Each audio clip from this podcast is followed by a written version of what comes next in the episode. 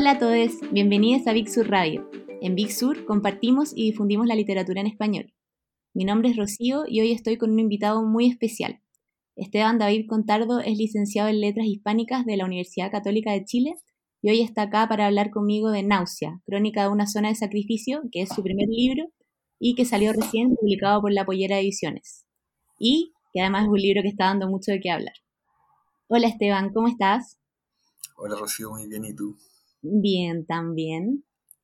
Bueno, quería partir preguntándote, en realidad lo que todos te han preguntado, pero creo que igual siempre viene bien esta pregunta, que es eh, cómo surgió la idea de escribir este libro, qué te movió como a dar inicio al proyecto, porque a mí me llamó la atención que tú eres como de letras y este es un proyecto mucho más periodístico. Eh, así que bueno, eso, si nos puedes contar. Sí, eh, bueno, en, letras yo, bueno, primero que todo soy de Talca, estudié en Santiago, vivo en Santiago desde que entré a la, carrera. Y, bueno, letras es una carrera muy, eh, em, con muy poco campo laboral si uno tiene solamente la licenciatura. Y también es una carrera muy académica eh, y muy, muy encerrada en sí misma, como muchas carreras muchas licenciaturas, muchas humanidades que al final lo que hacen es producir papers, eh, producir investigación eh, para la misma academia. Entonces, en, la carrera, eh, mientras la cursaba, con unos compañeros vimos esta, esta dificultad de tratar de, de acercar un poco a todo esto eh, este rollo académico a la gente y fundamos una revista de arte y política que se llamaba La Marrequeta porque dejó de existir. y, bueno, esto la fundamos en 2017 y, y el 2018 yo también era eh, parte del centro de estudiantes de mi carrera y justo pasa la intoxicación en masiva del 2018 en un año muy movido también por la eh, la tercera ola feminista. y, y, claro, pasa esto en, desde agosto a enero de 2019 y cuando estaba en, la universidad, em, claro, esto me llamó mucho la atención, el hecho de que, primero que todo, de que existieran las zonas de sacrificio y también como hecho, como punto de inflexión, la muerte del activista medioambiental Alejandro Gasto, que él es de Quintero, y, bueno, su muerte, que se produce a principios de octubre del 2018, em, una muerte muy, muy sospechosa porque lo encuentran colgado con los tirantes de su mochila en los alrededores del metro tren en Valparaíso, y, y claro, uno ya tenía la... Eh, la historia de Macarena Valdés, por ejemplo, y otra historia eh, de activistas medioambientales alrededor del mundo que mueren por, por agentes del Estado, por, por eh, sicarios eh, contratados por empresas. Y, y, bueno, yo tomé la decisión dos semanas después de ese fallecimiento de ir a la zona, de ir a, a Quintero para ver si podíamos como centro de estudiantes ayudar y también para tratar de, de, de escribir algo para la revista. Y, y bueno, cuando fui, eh, fue un fin de semana y bueno, fue una experiencia muy enriquecedora en el sentido de poder encontrar experiencia tanto en, testimonios como el hecho de, por primera vez ir a, Quintero y darme cuenta de, la cercanía de este complejo industrial y del tamaño gigantesco. Eh, y bueno, también en ese día estaban haciendo el, estaban pintando un mural con el rostro de Alejandro y, bueno, a pesar de, toda esta gran experiencia, al final en, el proceso escritural esto quedó nada, pero siempre que, quedó muy bien guardado en mi memoria todo lo que yo había vivido ese, en ese viaje. Y ya en, en 2020, cuando mm, enmarcado también en un diplomado de no ficción que iba a ser en agosto, yo en mayo en cuarentenado también, como, como todo, eh, surge esta inquietud de, tratar de, sacar nuevamente toda esta experiencia que yo había recopilado y al momento de hacer el, el pre-reporteo, la documentación, ahí me, voy dando, cuenta de, lo, de que Quintero Puchuncaví, todo lo que ha pasado, eh, personalmente yo desconocía de gran parte de los eventos y también al momento de preguntarle a mis cercanos, a mis familiares, amigos, incluso desconocidos sobre los eventos que yo estaba investigando, me decían que, que, no conocían ninguno y se sorprendían de la misma forma en que yo me sorprendía al leer, por ejemplo, de la intoxicación en la escuela La Greda del 2011, que es el primer capítulo, o los denominados hombres verdes, que son aquellos exfuncionarios de, de la fundición y refinería de Nami en ese tiempo, ahora actual Coelco, que exhumaron sus cuerpos y en cuyos restos óseos encontraron pigmentación verde.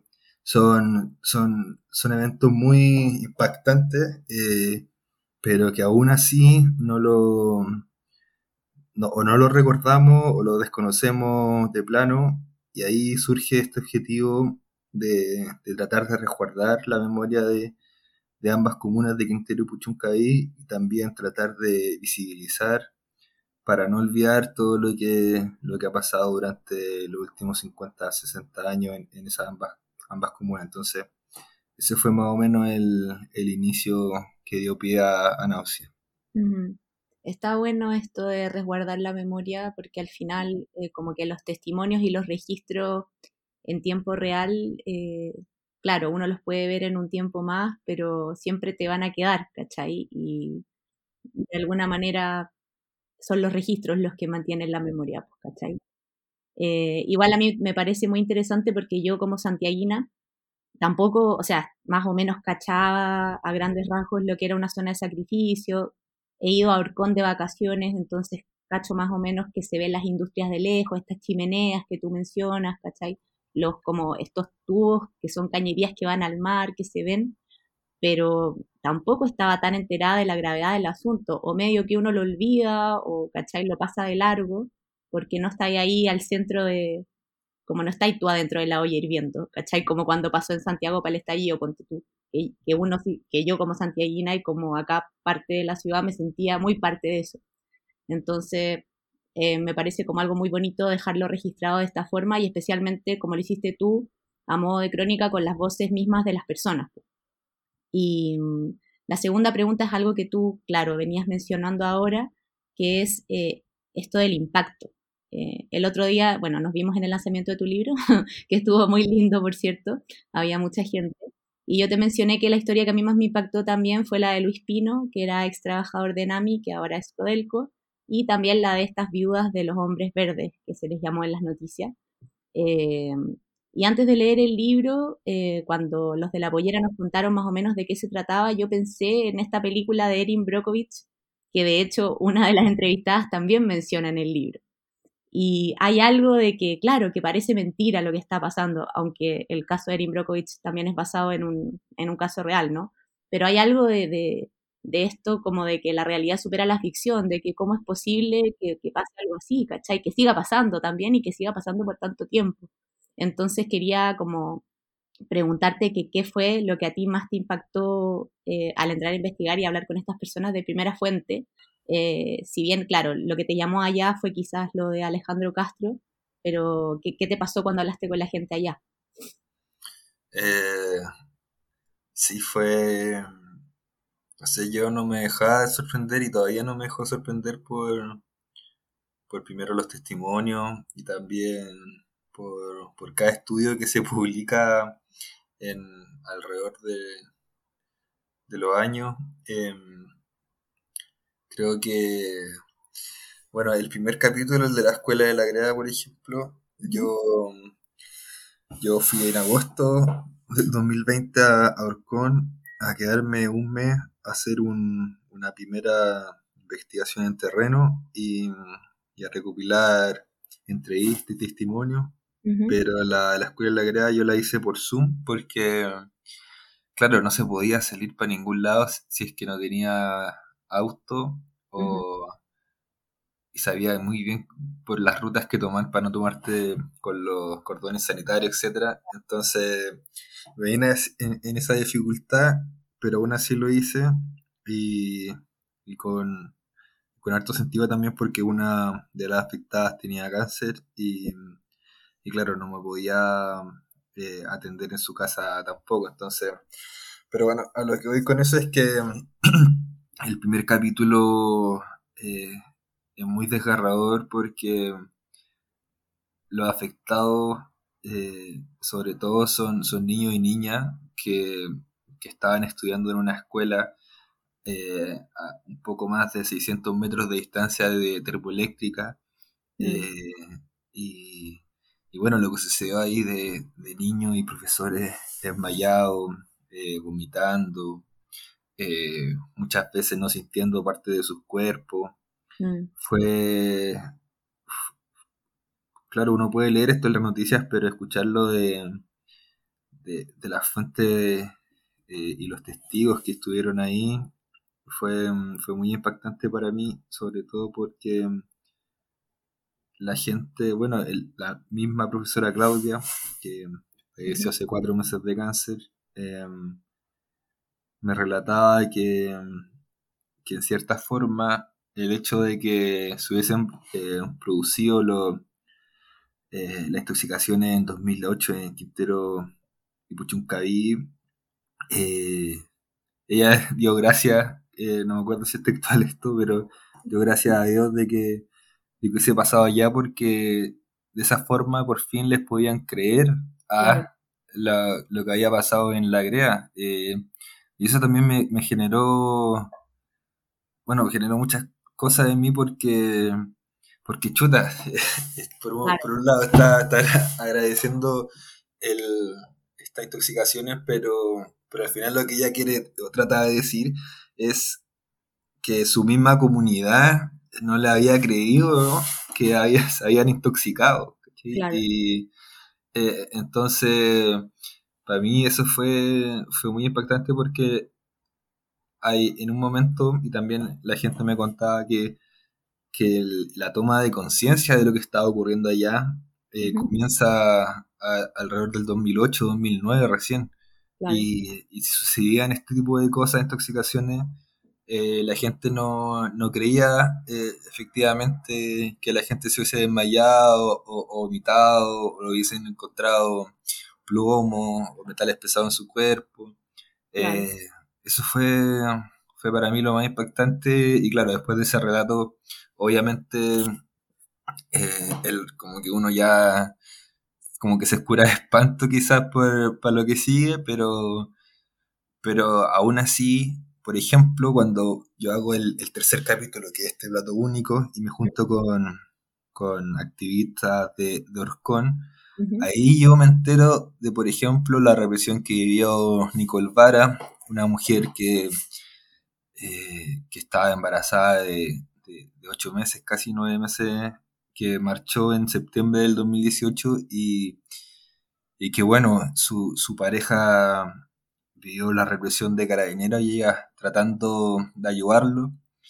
Eh, se mete dentro de una furgoneta de carabinero y un carabinero le pega un chachazo en, en toda la cara. Eh, y eso yo no, ese sí que no lo sabía ni siquiera por el pre-reporteo, porque obviamente uno empieza a buscar sobre contaminación, pero uno busca también la represión que se vivió en el 2018, que, viene a ser un poco el, preludio de, muchas características de lo que pasa después en, aquí en la revuelta. Eh, y claro, uno se va enterando de, cosas nuevas cada vez que le pregunta a alguien distinto y, probablemente si alguien va y quiere hacer otro libro de Quintero Buchuncay, probablemente va a ser otro libro de, de, más de 100 páginas porque no se deja de, de, sorprender uno con, las cosas que, se van enterando por las mismas personas.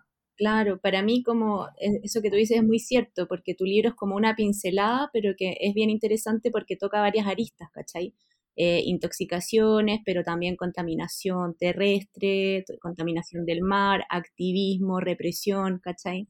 Entonces, em, bueno, por un lado, estabas hablando ahora de esto de carabineros que eh, reprimieron las marchas, eh, así que me voy a pasar a la pregunta sobre el activismo. Eh, hay un cuento de la escritora y poeta argentina Carolina Rack que se llama Dai, que habla de la muerte de un trabajador industrial bajo circunstancias cuestionables y después el posterior suicidio de su novia, también bajo condiciones cuestionables. Esta chica se llama Diana, por eso Dai. Y al leer este relato de la muerte de Alejandro Castro, que tú como que resumes bastante bien, pensé enseguida en este cuento.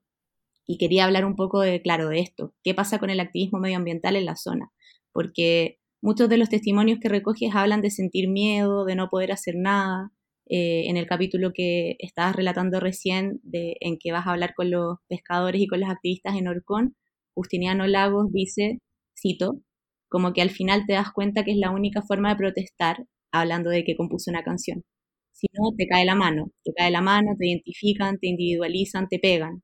Y en el fondo aquí han pasado tantos años y nadie hace nada. Como, ¿Nos puedes hablar un poco de qué pasa con el activismo medioambiental acá? Sí, eh, bueno, como, como mencioné, en esta toma de conciencia de lo que los mismos pobladores estaban, estaban viviendo y tomar conciencia también de, que, de cuáles fueron o cuáles son las causas de, de, la, de las víctimas o de las intoxicaciones.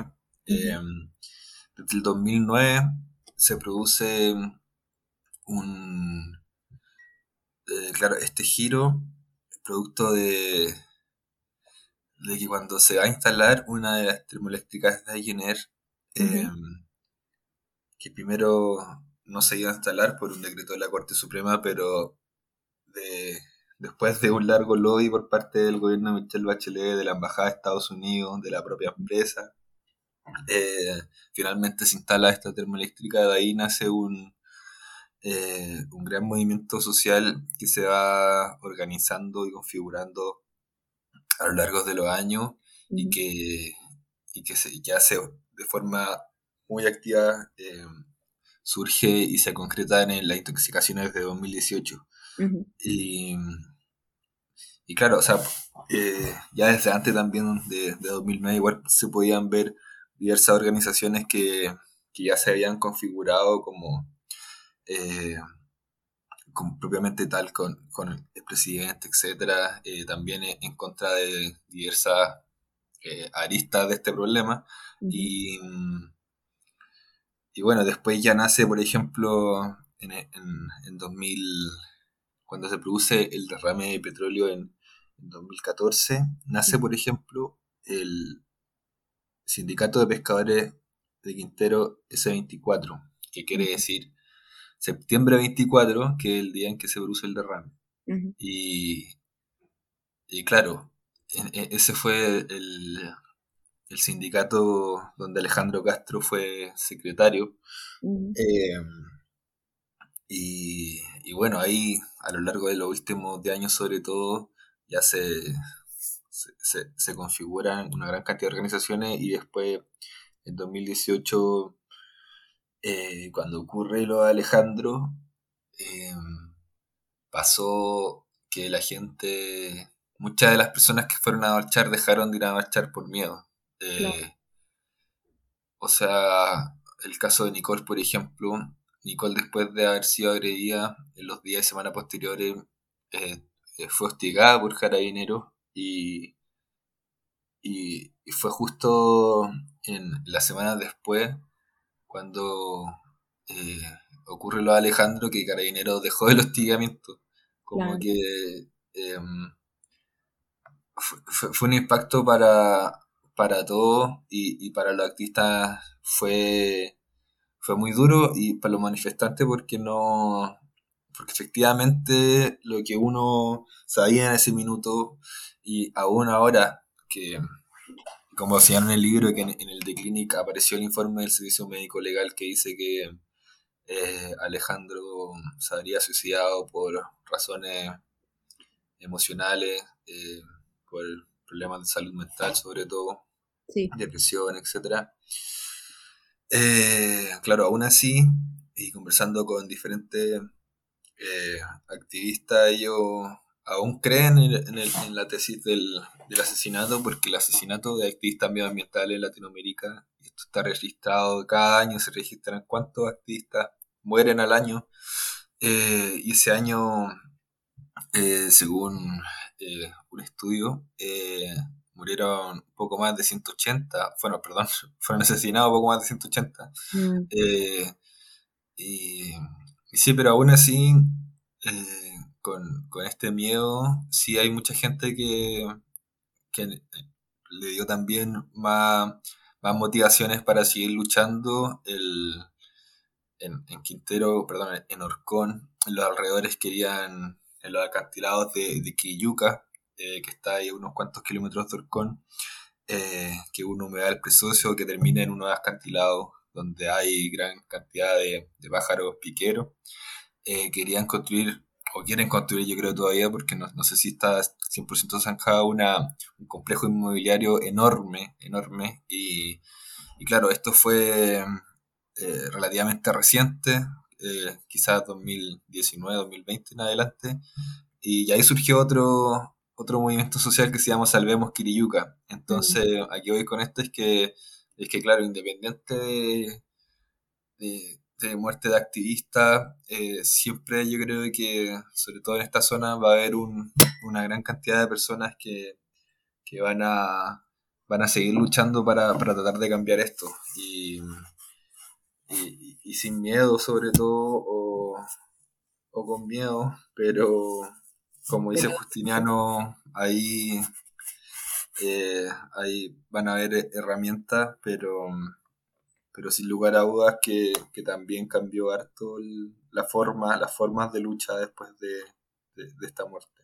Claro, sí, de hecho, eh, bueno, cuando yo estuve en Orcón, tengo una amiga que tiene casa y fui muchas veces durante la pandemia cuando apenas se podía salir, ¿cachai? Era como a donde se podía llegar. Y un día fuimos de visita a la Quiriyuca y mm, después de eso nos enteramos que estaba este como proyecto y obviamente si uno va y conoce la zona es como ya basta, porque o sea, es realmente el único espacio que queda.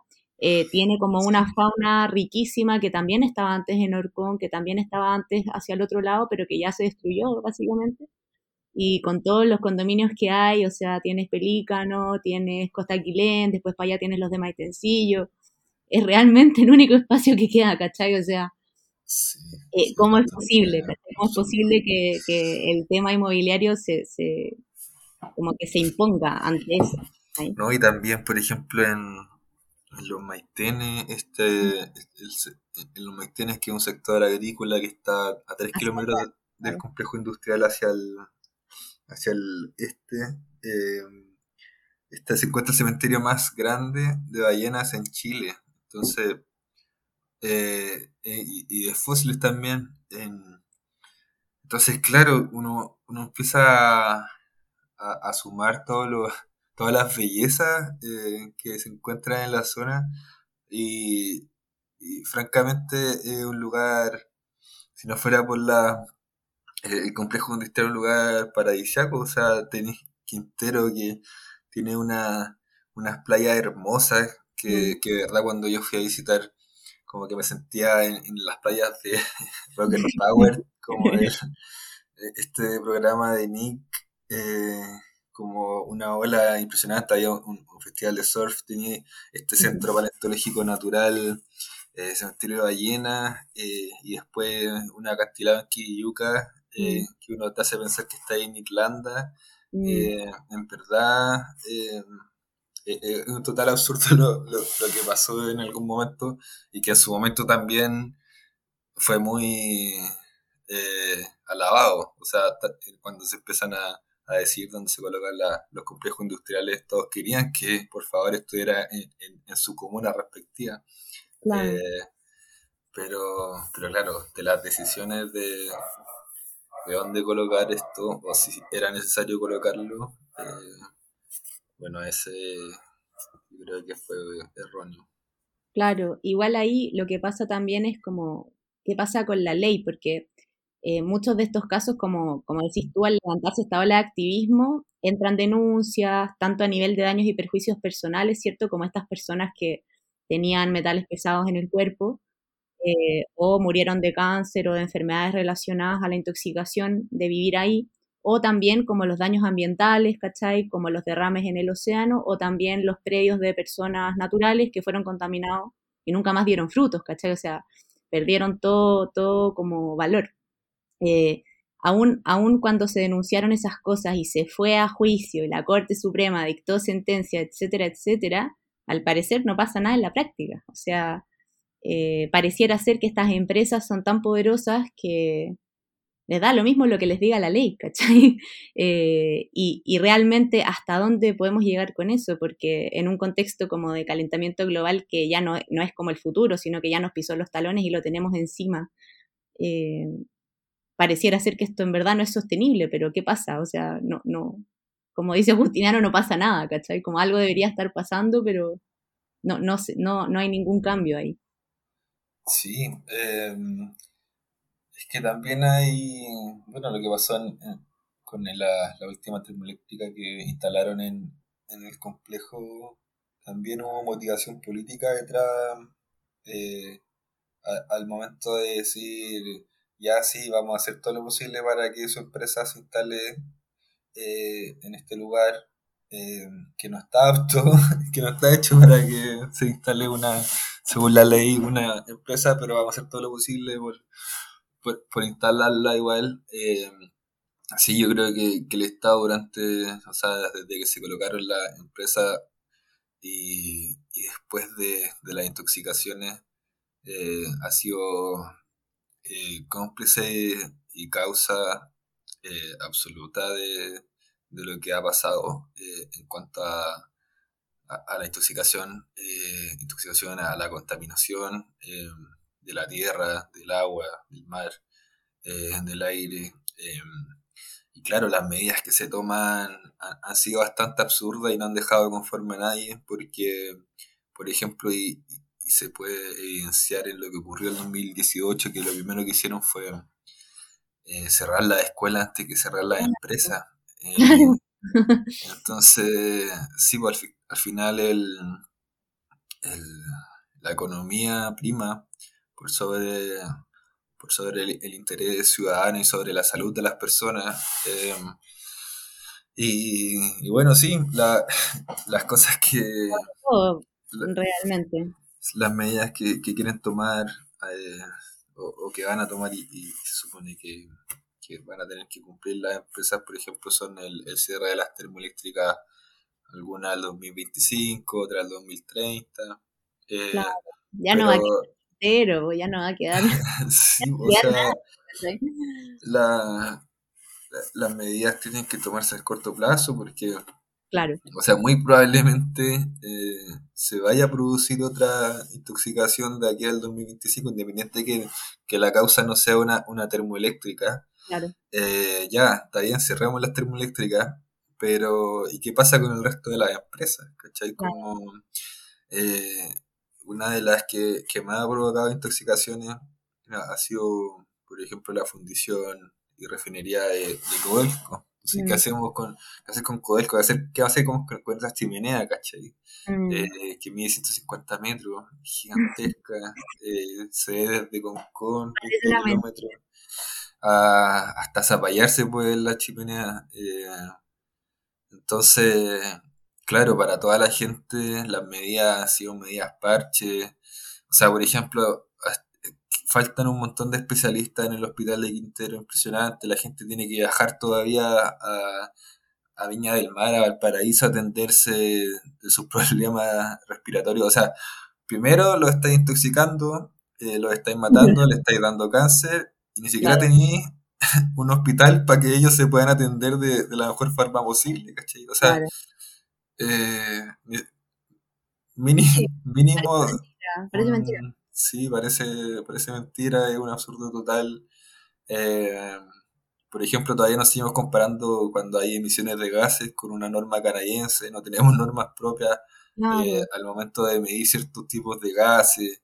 en verdad es ridículo, pero sí espero, y he dicho esto antes, que el, el presidente Gabriel Boric firmó una carta de, compromiso cuando fue precandidato presidencial con las comunidades de, de Puchuncaví y yo espero que, esa carta de compromiso se cumpla. Yo creo que el hecho de, haber firmado el Tratado de Escazú, sobre todo, como hablábamos antes de los activistas ambientales, de, resguardarlos, de, tenerle cierta seguridad al respecto, de no privilegiar a, a, las empresas por sobre, por sobre los ciudadanos.